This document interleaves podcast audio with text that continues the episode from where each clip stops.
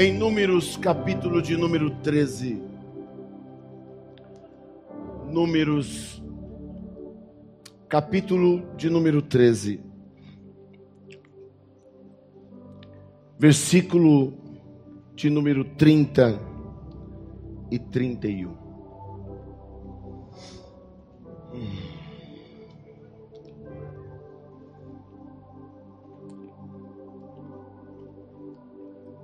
Você que está em casa, tem a oportunidade de tomar a sua Bíblia em mãos, abrir o texto sagrado e compartilhar conosco esta palavra. Assim está escrito. Então Caleb fez calar o povo perante Moisés e disse: Subamos animosamente e possuamo-la em herança porque certamente prevaleceremos contra ela. Porém, os homens que com ele subiram disseram: Não podemos subir contra aquele povo, porque é mais forte do que nós.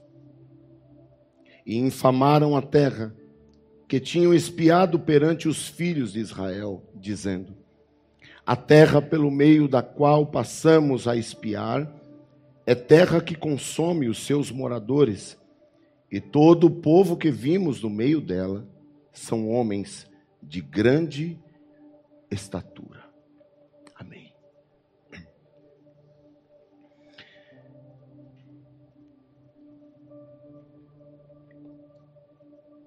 Para qual notícia você dará ouvido? As notícias aí estão. Para qual notícia você dará ouvido? Foi essa pergunta que ficou no meu coração ontem, quando eu pensava no nosso culto de ceia. Antes de entrarmos num mais um bloqueio de todas as esferas da sociedade, comércio, igreja, escola, esporte, tudo. E conversando com algumas pessoas, eu vi estampado no rosto o, o desânimo, eu vi estampado no semblante a tristeza de alguns que já estavam engatando a quinta marcha e novamente tem que colocar o pé no freio reduzir para a primeira e andar só no soquinho. Sabe quando você está num trânsito e você anda só no soquinho? E você vem numa quinta marcha e você precisa parar. A estrada está tranquila, está começando, tem muito fluxo, mas a estrada está fluindo. E você engata uma marcha. Como é ruim quando você está, às vezes, na estrada e de uma hora para outra o trânsito para um acidente, um obstáculo, e você precisa interromper a marcha. E eu fiquei pensando nisso.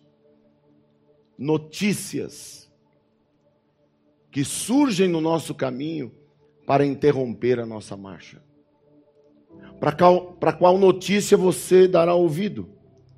Fiquei pensando nas três vertentes de notícias: notícias positivas, notícias negativas e notícias positivas, apesar do caos, apesar da, das negativas. São as três vertentes de pessoas que nós temos: pessoas que dão notícias negativas, pessoas que procuram dar notícias positivas e pessoas que, apesar do caos e do problema instaurado, eles procuram tirar sempre a parte positiva do caos. E neste texto nós encontramos uma nação que rumava rumo à terra prometida, a promessa que Deus havia feito. Eles estavam não muito longe de alcançar o objetivo. Em determinado momento da caminhada no deserto, Moisés para com a nação ele e Arão, e ele escolhe doze homens que representavam as tribos de Israel. E ele manda que estes homens caminhem até esta terra prometida, até Jericó. E eles possam ali espiar a terra e ver que tipo de terra que era. Interessante que Moisés manda eles fazerem um censo é, muito minucioso. Moisés pede para que eles olhem a localização da terra. Moisés pede para que eles olhem qual a natureza dos habitantes. Moisés pediu para que eles olhassem o estereotipo do povo, como que eles eram, como que era o corpo deles. Eles eram alto, baixo, magro, gordo, fortes, fracos. Como que eles eram? Como eram os habitantes daquela terra? A qualidade da terra, se a terra era boa, se ela não era boa. Ou seja, eles tinham que abaixar e pegar a terra na mão, ver se ela era barro vermelho, se ela era areia, que tipo de terra que era. Moisés pede para que eles olhem quantas quantos moradores, habitantes tinha nas cidades circunvizinhas a esta terra. Quantas cidades compreendia aquela localização? Quantos moradores tinham? Como que eles habitavam? Que tipo de casa que eles habitavam? Se era casa de barro, casa de palha, de madeira, de pedra, de o que que era?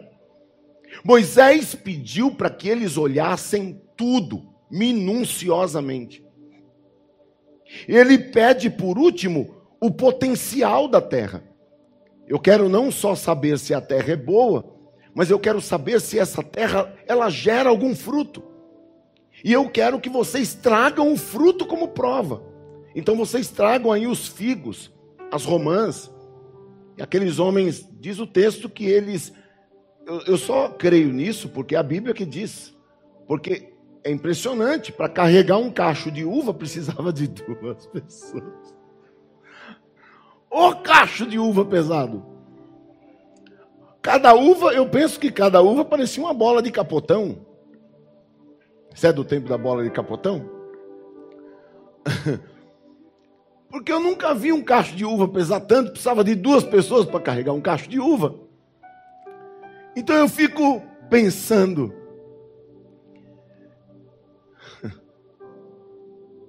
que missão gloriosa. E eu fiquei pensando na volta destes homens. A Bíblia diz que eles andaram 40 dias e 40 noites na terra. Essa expedição durou 40 dias e 40 noites, olhando uma terra, olhando o povo, analisando as pessoas, analisando o estereotipo deles, analisando que tipo de terra que era, analisando tudo. E de repente eles voltam. E eu aprendo muito com esse texto, porque cumprir tarefas físicas, tarefas de cartilha, olha, você vai e faz isso e você Algum esposo já foi no supermercado com uma lista da esposa? Eu já. Terrível. E você vai. tá. Por que é terrível, pastor? Não, porque sempre a gente, os homens, a gente quer comprar o que não tem na lista. A gente quer dar uma incrementada na lista. Quando chega em casa, toma bronca. Por que você não trouxe dessa marca? Então, cumprir uma tarefa com lista até que é fácil. Você vai e tica. O problema é quando você precisa tomar uma posição em relação ao emocional. O que este, esses doze homens fizeram foi se posicionar e cumprir à risca o que Moisés pediu na lista. Mas quando eles chegaram, os doze não tinham a mesma equidade emocional. Os doze não pensavam a mesma coisa. Os doze, cada um tinha um nível diferente de sentimento. E quando eles abriram a boca, dez eram negativistas. Dez traziam o cacho de uva, as romãs, os figos, mas dez estavam impactados com as impossibilidades. A notícia que eles traziam era uma notícia catastrófica. Uma notícia que trazia desânimo, tristeza, choro, angústia. Somente dois conseguiram enxergar algo positivo no negativo. Somente Josué e Caleb conseguiram enxergar uma saída no meio do caos. E eu fiquei pensando que isso pode estar acontecendo com alguém aqui nesta manhã. A terra é boa, a terra produz. Aleluia. As coisas caminham. Você não está aqui morto de fome, não está aqui nu, você está aqui vestida, vestido e bem vestido. Não te falta o pão de cada dia, não te falta o que calçar, o que comer, teus filhos estão bem, a tua família está em paz, teu lar está em paz. Mas aí vem as notícias. Aí vem o visual. O problema é que o visual muitas vezes nós tiramos uma, um resultado daquilo que vemos que, na verdade, não é o que você acha. Já olhou para alguma pessoa que você olha e já traça o jeito da pessoa, mas quando você chega e começa a conversar com a pessoa, você vê que não é nada daquilo. Você fez um pré-julgamento de uma coisa que não existe. Você fez um pré-julgamento de um de um comportamento que não é aquilo. Tudo baseado naquilo que você viu. Por quê? Porque na verdade, quando você extrai o negativo daquilo que você vê, é porque o negativo já está dentro de você. Você não consegue ver o positivo no negativo. Por quê? Porque boa parte do resultado negativo já está no seu coração. Já está instaurado na sua vida, no, dentro de você. Enraizou. Então, você tira um resultado de alguém ou de uma situação que é a morte completa. E aí chega outro, num outro, numa outra perspectiva e num outro prisma de visão e olha e diz: não, tem jeito. Tem esperança. Aleluia. E eu venho nesta manhã falar com a igreja, com base nesta palavra, aleluia, que tem esperança. A terra é boa, a promessa, ela continua de pé. A promessa é para mim, ela é para você. E aquilo que Deus preparou até aqui não morre amanhã, segunda-feira, quando fecha tudo, vai perdurar. Vai para a vida, vai para diante de você.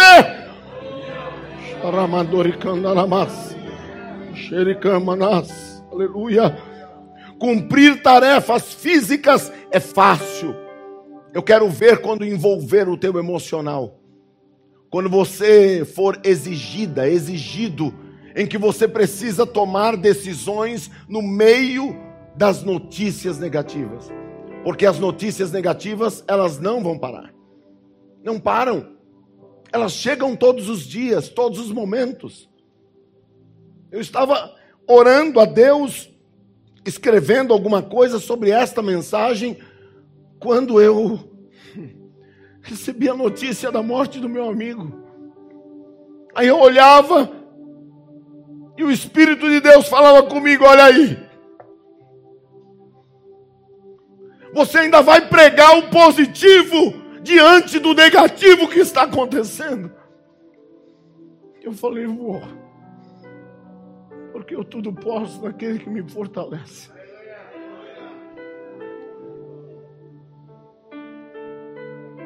Sabe, é da fraqueza que a gente tira a força.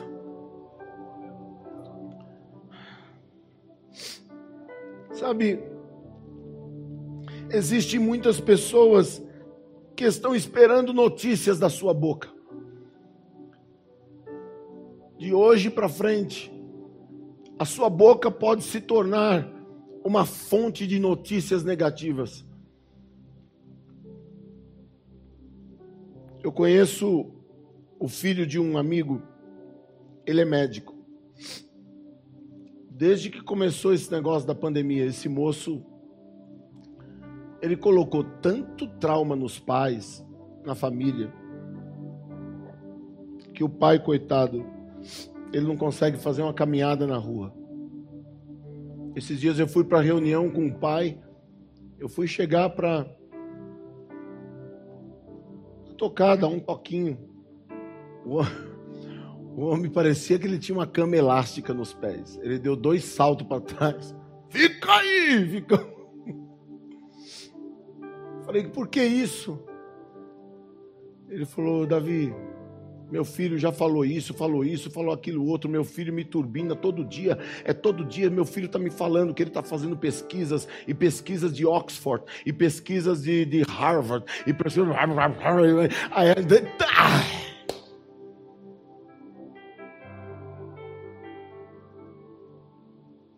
Você terá a oportunidade de ter a sua boca se transformando em uma fonte de propagação de negativismo ou de uma resposta positiva a quem se aproximar de você. Aleluia. Olha o que está escrito no versículo de número 28. Aleluia. Glória a Deus. Eles disseram: o povo, porém, que habita nessa terra é poderoso. As cidades fortes e muito grandes. E ali, e também ali, vimos os filhos de Anak. Qual notícia você está vendo à sua frente? Você está vendo um vírus poderoso? Pastor, matou até seu amigo aí essa noite. Pois é. Ele mata? Mata, o miserável mata. Está aí, está provado. Milhares de pessoas mortas em um único dia. Há poder nesse vírus? Ah, o poder de destruição? Sim. É notório, é fato, é uma realidade. Mas o que que eu vou propagar? O poder do vírus ou o poder do meu Jesus? O poder do vírus ou o poder que está sobre todos os poderes no céu e na terra? O que que você vai falar? Qual a notícia que você trará às pessoas que se aproximarem de você? Aleluia. Sabe, o que separava a nação de Israel da terra prometida, agora eram os filhos de Anak, eram os gigantes. Talvez o que esteja separando você dos seus objetivos seja o Covid. Chegou um momento que Israel parou e olhou: para eu chegar lá, eu preciso passar por aqui. E para passar por aqui, eu não vou conseguir. Por quê? Por causa de dez pessoas. Dez pessoas que estavam motivados. Agora, o que eu fiquei pensando? Qual o poder de comunicação de uma pessoa? Você já parou para pensar no poder de comunicação que você tem? Como é que pode? Olha que responsabilidade. Nós estamos em seis dirigentes, seis, sete, oito, nove. Está faltando dois. Paulo César está guardadinho em casa. Irmã Eunice. Antônio está aqui? Não está.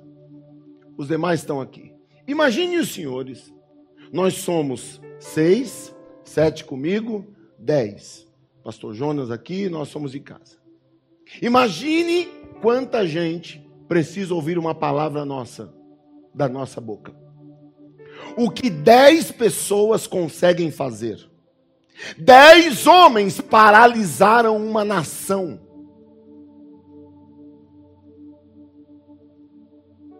Dez homens abrindo a boca. Um dizia: Este homem, este povo é mais poderoso do que nós. Aí o outro levantava: É, e tem gigantes também na terra. São os gigantes, os filhos de Anak. Olha, nós nunca vamos conseguir vencer esses gigantes. E o outro levantava. Daqui a pouco o outro falava: Dez pessoas. E aquilo foi como um zum, zum, zum, como um enxame de abelhas no meio do povo. E um no ouvidinho do outro. Ó, oh, tem, tem. Já viram o telefone sem fio? Aquilo começou no início, porque não tinha microfone, não tinha caixa de som. Uma multidão de mais de 5 milhões de pessoas. Como é que a, a notícia vai chegar no último? Eles começaram com o primeiro dizendo. o primeiro eu, eu começo a rir porque é o que eu já estou pensando no que eu vou falar. Mas o primeiro falava para o primeiro: tem gigante na terra. Quando chegou no último, meu amigo, o último já estava sabendo que os homens da terra, a cabeça dele tocava no céu. É o telefone sem fio. A notícia ruim, ela só tende a mudar, a se avolumar, ela só cresce. Tome cuidado daqui para frente o que você vai falar. Como você trará a notícia. Aleluia. E aí, minha irmã, fechou tudo lá a igreja? Fechou, mas ela está mais forte do que nunca. Aleluia. E aí, meu irmão, Parou de cultuar? Você que pensa, estou cultuando agora, é culto doméstico lá em casa todo dia. E aí, como é que é esse negócio? E não pode convidar alguém lá para cá? Que não pode convidar? Que história é essa? É, tem que estar tá todo mundo da mesma família. Meu querido, chega lá, compra lá um medidor de temperatura, mede o camarada, mede a temperatura, mas em nome de Jesus, ganhe almas para Jesus põe uma máscara nas pessoas que estão dentro da sua casa. Se você estiver recebendo um vizinho, uma vizinha, um parente, você vai deixar de desfrutar da comunhão com seu parente, com seu primo, com a sua prima, com seu tio, com a sua tia. Por causa disso, em nome de Jesus, está repreendido. Você precisa crescer. É na prova que você cresce, é na luta que nós crescemos, é na luta que a igreja se levanta, é na luta que a igreja cresce e vira um gigante na fé, para a glória do nome de Jesus.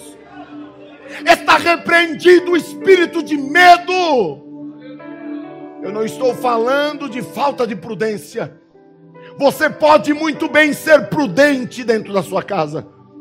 Medir a temperatura de algum parente ou vizinho que você vai aqui em casa é o seguinte: mede, lava as mãos, tira o sapato dos pés, faça o que você quiser. Só não manda a pessoa ficar nua, tirar a roupa, tudo, ó, deixa esse negócio. Não! Faça o que você tiver que fazer. Mas a sua casa é um canal de Deus à face dessa terra. Ninguém pode impedir. O único que pode impedir que a minha casa seja um canal de bênção na terra sou eu. É você. Sabe o que, que eu penso? Eu penso que uma boa parte da população, diante de uma guerra política, nós estamos virando massa de manobra. Fora muita coisa que está acontecendo que é real, a evolução do vírus, existe um interesse político que está por fora, por trás de tudo isso.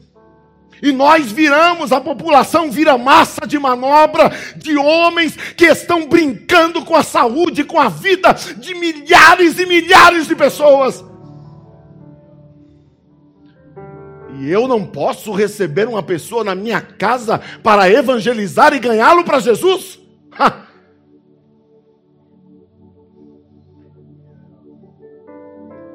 Pense sobre isso. Raciocine pense.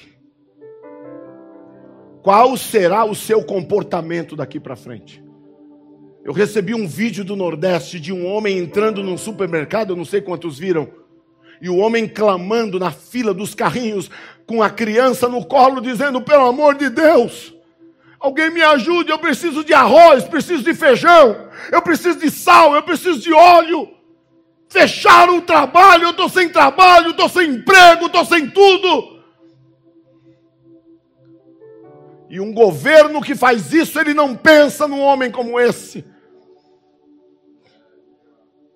E de repente chega alguém e dá um dinheiro para aquele homem, as lágrimas nos olhos, é muito emocionante.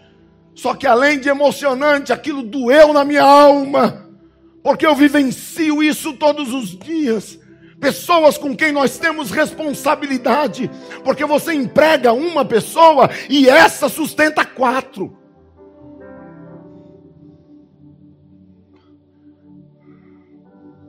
Eu quero dizer para vocês, segunda-feira eu estou trabalhando. Pastor, como é que é? Com porta fechada? Meu querido, com a porta fechada e com meu Deus, com Ele eu salto muralhas.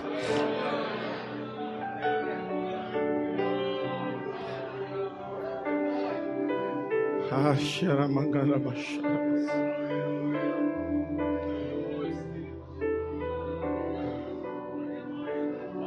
Ramandori calabasheri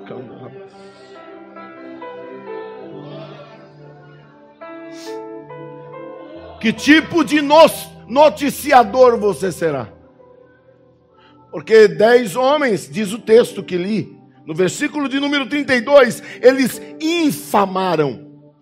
Você será um infamador ou um apaziguador? No versículo de número 32, eles infamaram a terra. Eles colocaram a é, gasolina na fogueirinha que estava fumegando. Tinha uma, fu uma fumacinha, uma lenhazinha. Eles foram e chegaram com um balde de querosene e blá, blá, e saiu espalhando fogo e alastrando no meio do povo. Você pode ser um infamador a partir de hoje. Ou você pode sair daqui como um apaziguador. Quando você vê alguém puxando os cabelos, desesperado, desesperado, fala assim, vem cá, o que, você está precisando? Ó, oh, vem cá, eu tenho. Você está precisando de um saco de arroz? Eu tenho dois. Aliás, eu tenho um. Mas metade eu estou dando para você. Vem cá, calma, fica aqui. Vem cá, vem cá. Vem cá.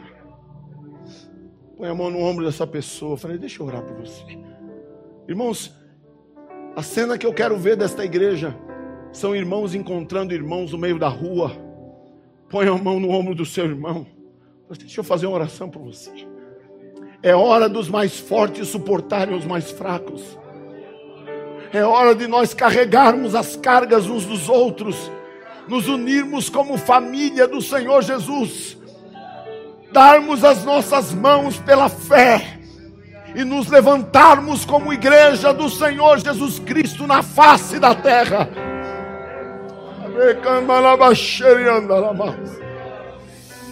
E permitirmos que a unção do Espírito venha fluir da nossa vida, do nosso interior. A fonte da salvação está jorrando aí dentro. Permita que ela flua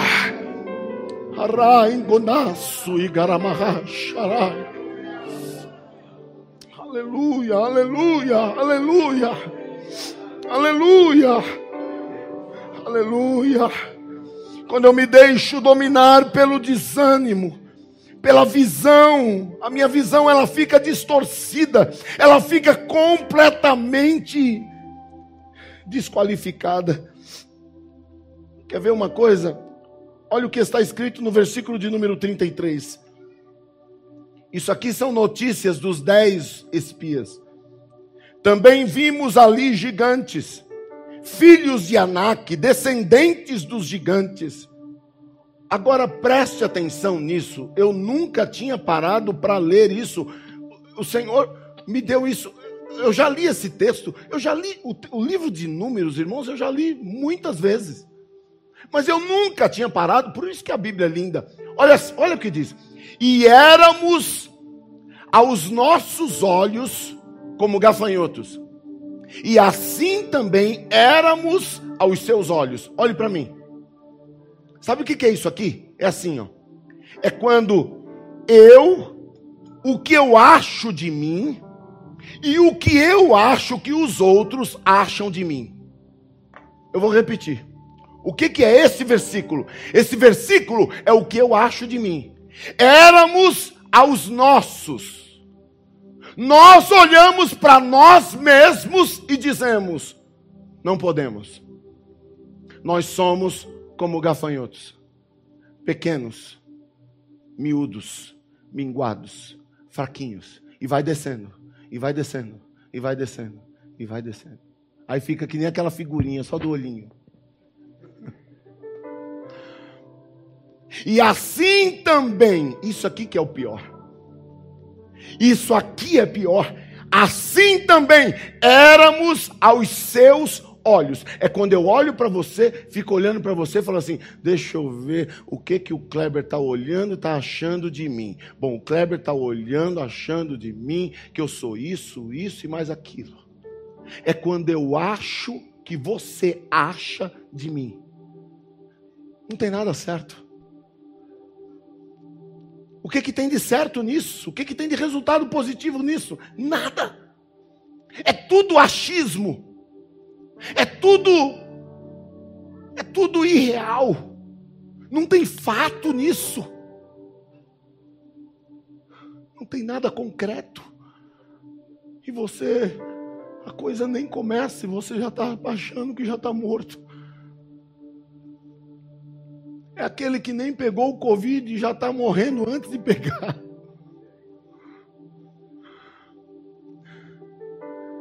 É aquele que, quando chega num ambiente como esse, ele fala, começa a olhar para todo mundo. Eu já vi pessoas assim, que olham e falam assim: Nossa, o que, que todo mundo deve estar tá achando de mim?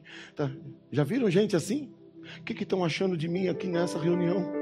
Por isso que quando eu chego na reunião, chega qualquer, qualquer reunião, assim que eu cheguei aqui, eu fui convidado, assim que, eu cheguei, poucos meses depois, teve uma reunião de vários líderes aqui da cidade, aqui no Arena, um, na inauguração da Arena. Vocês lembram daquilo? Eu fui convidado, um, assessor, um dos assessores do prefeito me chamou. Sabe em quantas reuniões daquela eu já tinha sido convidado, assim, oficialmente, como representante da igreja? Nunca. Nunca, porque eu também nunca me envolvi, não gosto de, de, de estar em ambientes assim. Eu nunca. Aí um irmão que estava do meu lado falou assim: aí, pastor, como é que o senhor está se sentindo? Eu falei assim: eu estou me sentindo top. Eu falei para ele, rapaz, é tudo tá muito abestalhado aqui. Tem muita gente que acha que é, mas não é porcaria nenhuma. A pior coisa do mundo é quando você chega num lugar se achando um nada. Você fica olhando para uma situação pensando que a situação está achando de você. Ah. Escute, em nome de Jesus, mude o seu o seu prognóstico de vida, mude aquilo que a sua visão. Se o desânimo tomar conta do seu coração, você vai olhar para dentro de você e vai se ver um gafanhotinho, piquititico, miudinho. Você vai se ver uma formiguinha. Você vai olhar para os outros e para a situação e dizer: está todo mundo tirando sarro da minha cara, está todo mundo, olha o que todo mundo está achando de mim. Não, meu querido, olha o que está escrito, aleluia no capítulo 14, no versículo 1, olha o que acontece. Então levantou-se toda a congregação e alçaram a sua voz, e o povo chorou naquela noite. Olha o que acontece. Em nome de Jesus, igreja do Senhor. Você não tem que voltar para casa chorando com medo de segunda-feira com medo do que está por vir pela frente. Não, porque eu sei que os dez espias estão espalhados pela cidade, estão espalhados às vezes dentro da igreja. Mas escute, pelo menos Josué e Caleb tem aqui nesta manhã. Subamos animosamente. Que o Espírito Santo de Deus encha o teu coração nesta manhã Aleluia. Aleluia. Oh, glória a Deus. Aleluia. Coisa terrível. Tem gente que nem pegou Covid e já está pensando onde vai morrer. Onde vai ser enterrado. Quer ver? Está no texto. Capítulo 14, versículo 2: E todos os filhos de Israel murmuraram contra Moisés e contra Arão, e toda a congregação lhe disse: Ah, se morrer, ah meu Deus, ah, se morréramos na terra do Egito, a gente podia ter morrido lá. Aí eles disseram: Vamos ter que morrer neste deserto. Olha que poético, que bonito, que lindo. O lugar onde eu vou morrer. Você já pensou onde você vai morrer? Tem alguém aqui que já pensou em vai morrer? Você está pensando em morrer?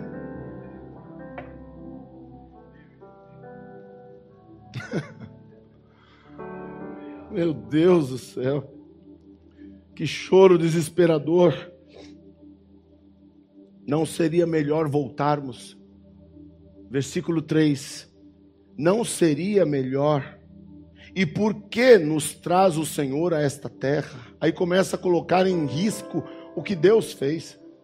Para cairmos à espada e para que nossas mulheres e nossas crianças sejam por presa. Eu, eu comecei a ler isso aqui, eu estou vendo o Covid aqui estampado, a luta aqui estampada.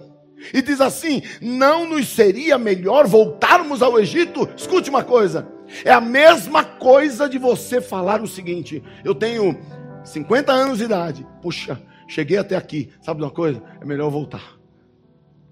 É melhor eu voltar para reviver todos os meus traumas, problemas, lágrimas, toda a minha vida. Eu vou voltar tudo. Ou você pode olhar para os gigantes de Anak nesta manhã e falar: Eu vou a estes gigantes Chegou uma hora que Josué e Caleb, ah, Josué tomou a palavra e falou: Sabe de uma coisa? Esses gigantes para mim é minha padaria, porque esses homens para mim eles são como o nosso pão. Nós vamos tragar essa nação toda, esse gigantaiada toda, como se fosse pãozinho francês. A gente vai acabar com esse povo. Que visão linda! Que visão positiva no meio de um caos. Como que uma pessoa normal, um garoto desse tamanho, pode vencer um gigante de três metros de altura? Com as forças dele não vence, mas com a força do Senhor Deus vence. Gigante cai por terra e Golias cai só com uma pedrinha na testa.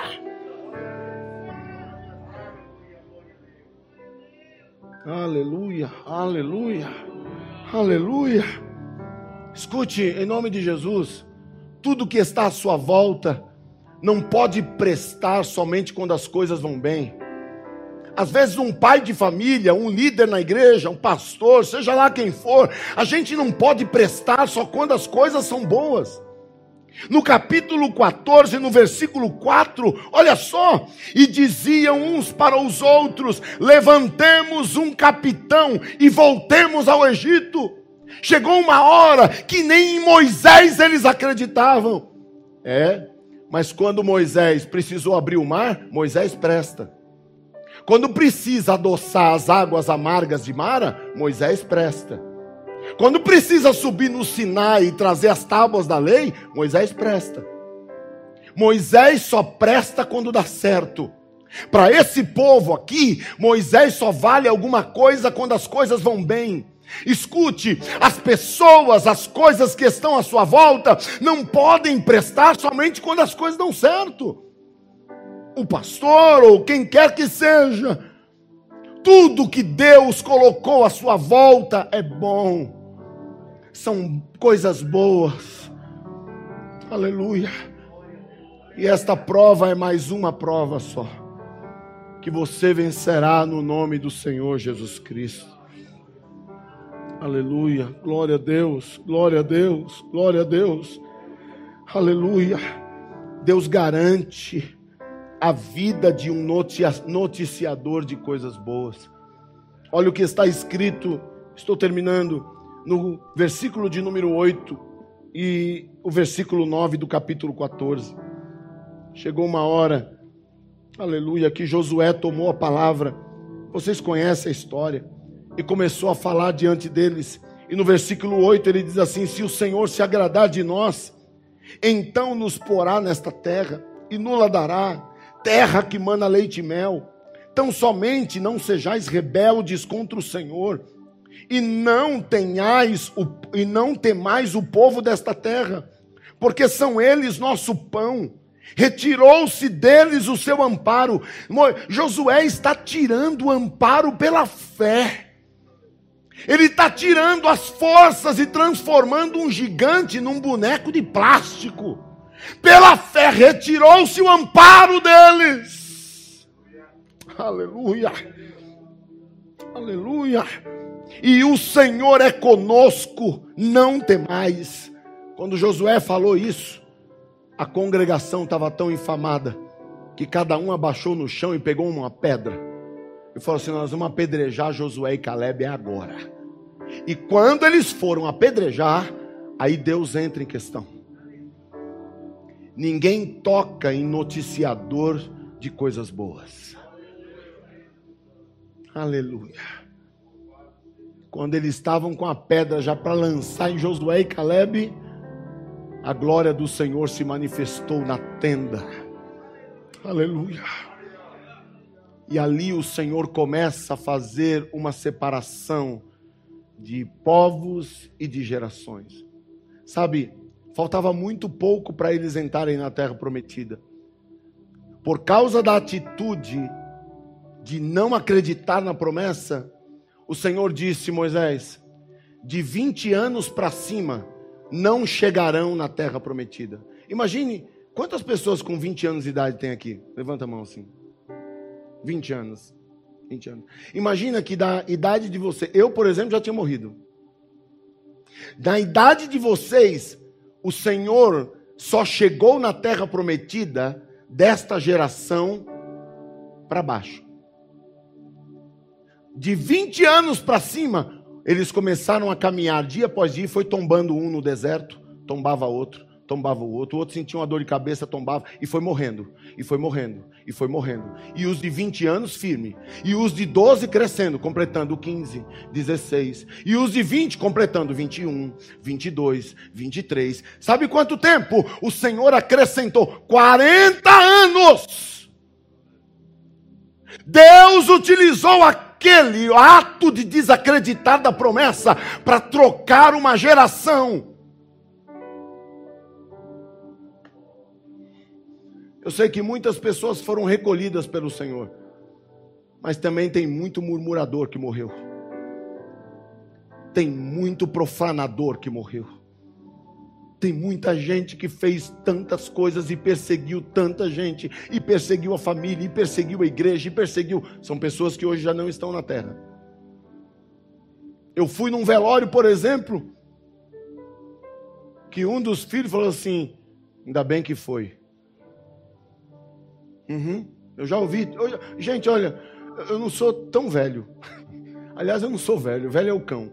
É, e, e, e o pecado. eu sou novo, mas eu já ouvi tanta coisa nesse mundo de meu Deus.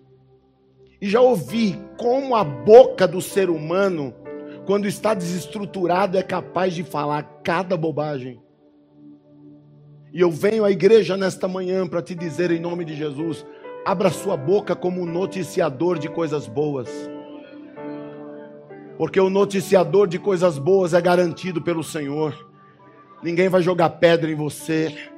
E se quiserem o teu mal, o mal não te alcançará, porque a bênção do Senhor te cobrirá, a presença do Senhor te envolverá. Aleluia, glória a Deus, aleluia. Eu encerro aqui, dizendo a você o que está no versículo de número 24 do capítulo 14.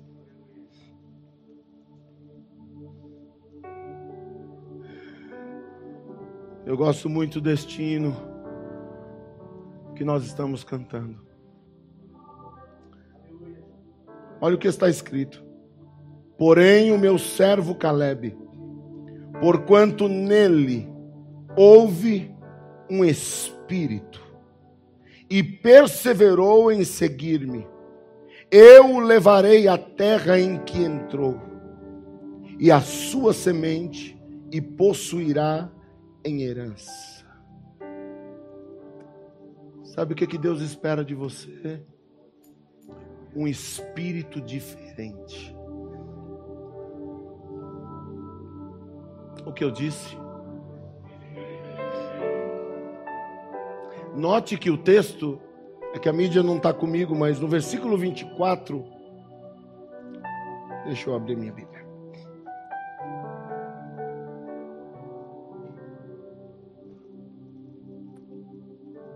Números 14 e 24. Olha o que está escrito.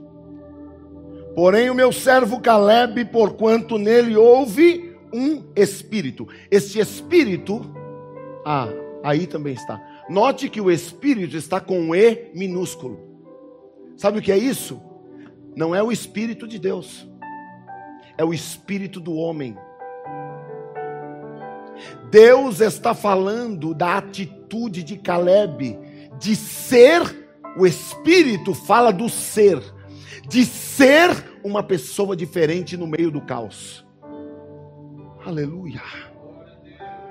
O que Deus espera de você no meio deste dessa consternação, no meio de Covid, no meio de tanta coisa que está acontecendo, Deus não espera de você um espírito desanimado, um espírito depressivo, Alguém que sai daqui e que ali na esquina está querendo já acabar com a sua vida. Ai, que desânimo. Que vai levantar amanhã, na segunda-feira. Ai, que desânimo. Meu irmão, em nome de Jesus, olha para toda. Ontem eu fui visitar uma irmã, a irmã Betinha. Ela não está aqui, está linda. É minha Betinha querida, está em casa ceando conosco. Eu, eu, eu, quando eu saí da casa dela e que eu olhei para aquilo. E tinha um irmão junto conosco. Eu falei, rapaz, você já olhou para isso? Ele falou assim: já, sim, a gente mora aqui e tudo. Vocês moram num lugar e vocês não dão valor, porque vocês veem isso todo dia. Mas quem vive numa selva de pedra que nem eu, quando eu venho para cá, a única coisa que eu olho é para vegetação, é para essas montanhas, é para essas árvores, aquilo que vocês pouco dão valor. Escute em nome de Jesus, aleluia. O Espírito teu, meu, precisa ser um espírito nobre. Nós precisamos olhar com os olhos espirituais aos valores que Deus colocou dentro do nosso coração e proclamarmos as belezas. Essa terra é nossa. Aleluia! O Senhor nos dará vitória. A glória do Senhor se manifestará.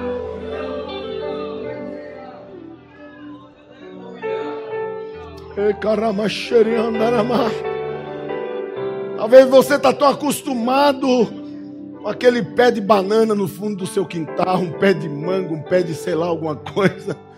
Você não dá nem valor, faz tempo que você nem rega ele. Hum.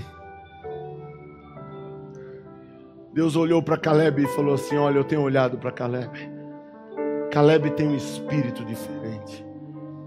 E Caleb é um, é um cara que persevera. Muitas coisas vieram para desanimar Caleb, mas Caleb está perseverando. No livro do profeta Josué, no capítulo 14, nós encontramos Caleb habitando no monte Hebron, no monte que ele e Josué falaram que seria o pão dele. Se você ler a história, você vai ver Caleb e sabe aqueles gigantes da terra? Alguns foram mortos, outros serviam de funcionários para Caleb. Você é grandão, é para carregar meus boi, vai. Você é grandão, é para carregar o feno, para carregar a palha. Você é fortão assim, é para me ajudar na minha terra. Porque Caleb tomou conta do Monte Hebron o monte que estava cheio de gigante foi o monte que Deus deu para ele habitar com a sua família. Escute, igreja do Senhor, em nome de Jesus. Não dê ouvidos às notícias ruins. Encha-se da palavra do Senhor. Enche a sua boca de notícias boas e proclame o Evangelho. Jesus está voltando. Jesus está voltando. Jesus está voltando. Aleluia! Glória a Deus. Jovens, vocês podem louvar o Senhor com o hino? É possível. Louve o Senhor com o hino. Glória a Deus, nós vamos lavar as nossas mãos e nós vamos servir-nos da ceia. A nossa irmã Elizabeth lá em Brasília, vários irmãos que estão espalhados em toda Santana de Parnaíba, muitos outros passaram por cirurgias e estão em casa. A vocês, preparem já o kitzinho do cálice, o pão, estejam aí munidos, prontos, porque nós já iremos servir a ceia do Senhor, estaremos glorificando o Senhor. No nome de Jesus, igreja, esta manhã, permita que o Espírito Santo de Deus te renove. Peça, Senhor, tira de mim este espírito de tristeza, de desânimo, esta visão deturpada do caos, do problema. Não, praga alguma chegará à tua tenda. O Senhor te guardará deste mal. E nós vamos atravessar este mal em nome de Jesus. E logo mais estaremos todos de volta nessa casa para servir o Senhor, para adorar o Senhor com alegria. Aleluia. A vocês que estão em casa, nossos velhinhos, tenham mais paciência um pouquinho. Aleluia. Deixa o Espírito Santo de Deus renovar a tua vida, o teu espírito nesta noite. Junto a ti, teu amor me envolve. Levante-se, ouve.